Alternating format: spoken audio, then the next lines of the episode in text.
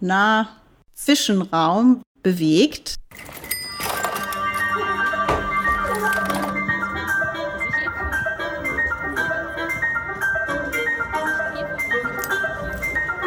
Gesichter zeigen.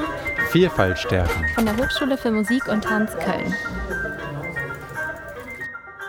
Hallo und herzlich willkommen zu der Podcast-Reihe Gesichter zeigen an der Hochschule für Musik und Tanz Köln.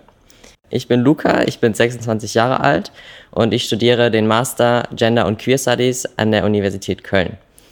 Und heute darf ich Constanze Cello begrüßen und würde dich einmal bitten, dich einmal kurz vorzustellen. Hallo, schön, dass ich heute da sein darf und mit dir reden. Mein Name ist Konstanze. Ich bin, weil du dein Alter genannt hast, mache ich das jetzt auch einfach mal. Ich bin 46 Jahre alt. Ich bin seit acht Jahren in Köln und habe hier an der Hochschule eine Professur mit dem poetischen Titel Wissens- und Vermittlungskulturen im Tanz und versuche gemeinsam mit Studierenden alltäglich rauszufinden, was das bedeuten könnte. Ich habe zwei Kinder, die sind fünf und acht und zwei Katzen, die sind eins und eins. Wie würdest du dein Verhältnis zu Musik oder Tanz beschreiben? Ich nehme mal den Tanz.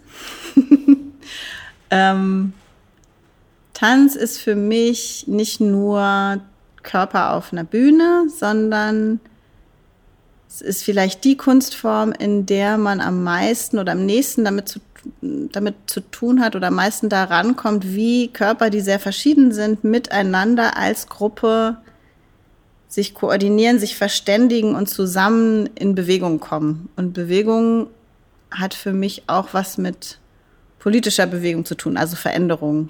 Also Tanz ist für, ich habe ein sehr weites Tanzverständnis, würde ich sagen. Also auch äh, Menschen in Demonstrationen oder Occupy Wall Street oder so sind Körper, die choreografisch in gesellschaftliche Prozesse eingreifen und dadurch einen Ort für sich äh, reklamieren, der ihnen vielleicht vorher nicht zur Verfügung stand. Und ähm, mein Verhältnis zu Tanz ist, äh, ja, deswegen liebe ich das, mit Tanz zu arbeiten, weil es ganz viel damit zu tun hat, diese Möglichkeiten von Körpern zu verstehen und von Körpern zu verstehen, auch in, in der Art, wie sie Kollektive bilden oder sich zusammenschließen und eine gemeinsame Handlungsfähigkeit erreichen. Also nicht unbedingt nur Bühnentanz oder sogar im kleinsten Teil nur Bühnentanz, sondern wirklich eine sehr breite Idee von Tanz und dafür ist es ein sehr inspirierendes Arbeitsfeld. Ähm, dann eine interessante Frage. Wurdest du schon mal in so Schubladen gesteckt? Also hast du schon mal mit Klischees zu tun, so Musik und Tanz? Das wird manchmal ein bisschen, das wird nicht akademisch wahrgenommen. Gibt es hm. da irgendwelche Erfahrungen? Ja, und ähm, lustigerweise glaube ich genau die gegenteilige, die du jetzt meinst, ähm, gar nicht so sehr die, ach, die hat mit Tanz zu tun, das kann ja nicht vernünftige Wissenschaft sein. Also das ist eher so im privaten Bereich, wenn man so versucht, den, das passiert mir jetzt immer seltener, früher versucht, den Freunden der Eltern zu erklären, was Tanzwissenschaft, äh, Tanzwissenschaft ist und als erstes sowas hört wie, oh, und dafür zahlen wir Steuergelder. Aber ähm, nee, ich würde eher sagen andersherum, dass ich habe jetzt vorher von den ähm, spannenden Seiten ähm, gesprochen, wenn man so mit einem wissenschaftlichen oder theoretischen auch Hintergrund äh, im kunstpraktischen Umfeld unterrichtet. Aber es gibt schon auch den Nachteil, dass man dann manchmal in so einer Theoretikerinnen-Schublade landet. Also, ähm, dass gerade im Tanz ähm, wo viele Menschen mit Sprache und Text und Sprechen ähm, eher nicht unbedingt emanzipatorische, kreative, inspirierende Dinge verbinden, sondern eher so diese kolonialisierenden, ähm, vereinfachenden, ähm, kreative Prozesse abkürzenden äh, Dinge, die ja auch, also wir, unsere Gesellschaft ist ja wahnsinnig sprachfixiert und damit einhergeht dann auch bei Studierenden so eine Frustration oder auch so eine Angst vor Sprache als solcher. Und da ist schon immer wieder eine Erfahrung, die, glaube ich, bei mir sehr alltäglich ist, dass man nicht erwarten kann, dass diese Barrieren nicht da sind, ähm, dass es auch zu meinem Job gehört, die aufzulösen.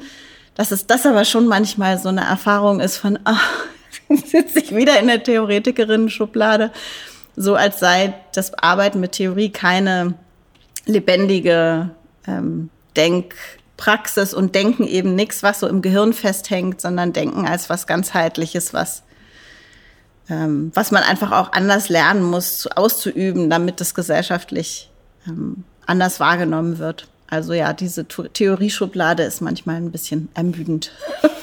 Oder die Arbeit daran, da immer wieder rauszuklettern. Welche Veränderungen wären für dich an der Hochschule wichtig?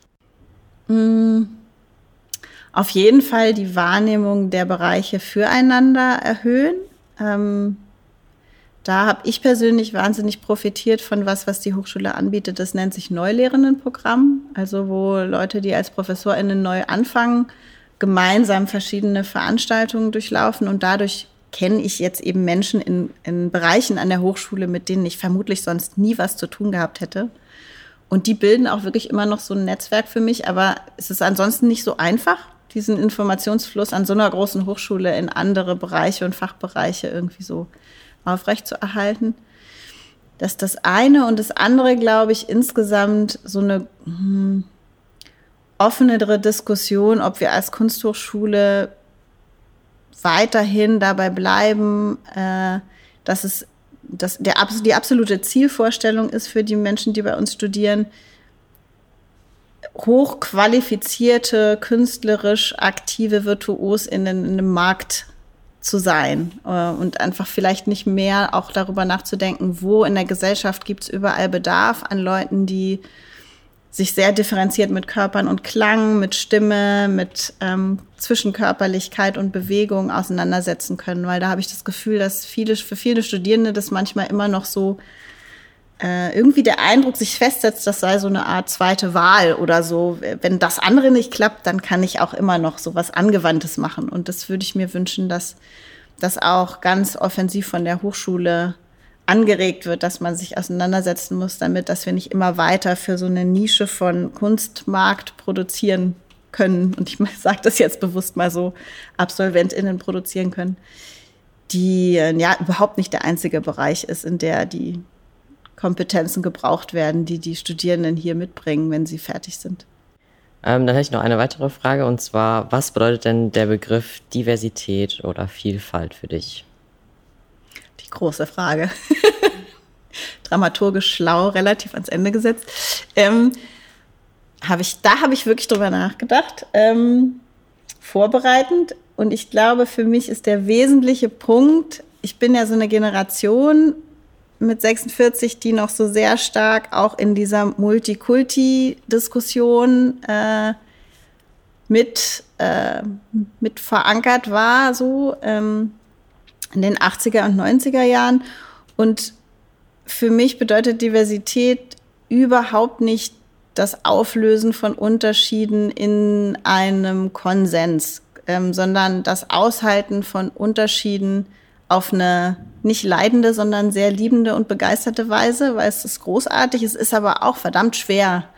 Also Diversität bedeutet für mich ähm, zu lernen, dass und das hat für mich auch mit meiner Idee von Demokratie, glaube ich, zu tun, dass gesellschaftliche Diversität wirklich äh, der, der Umgang damit ist, dass die Realität und auch die Wahrnehmung meines eigenen Körpers und auch die Vision von Zukunftsperspektiven nicht einfach nur meinungsmäßig verschieden ist bei Menschen, die in der Gesellschaft zusammenleben, sondern einfach wirklich nicht kongruent, also nicht, die lässt sich nicht auflösen in, in, dieser Unterschiedlichkeit. Deswegen müssen wir so viel miteinander sprechen, deswegen müssen wir so viel, und da kommt auch meine Neugier vielleicht her ähm, oder meine Begeisterung fürs interdisziplinäre Arbeiten, weil wenn ich mit Leuten aus einer anderen Disziplin arbeite, von der ich keine Ahnung habe, dann gibt's da immer viele Missverständnisse und viel Verwirrung, aber und auch öfter mal Zusammenstöße, die nicht unbedingt angenehm sind, aber nur so lernen wir halt voneinander.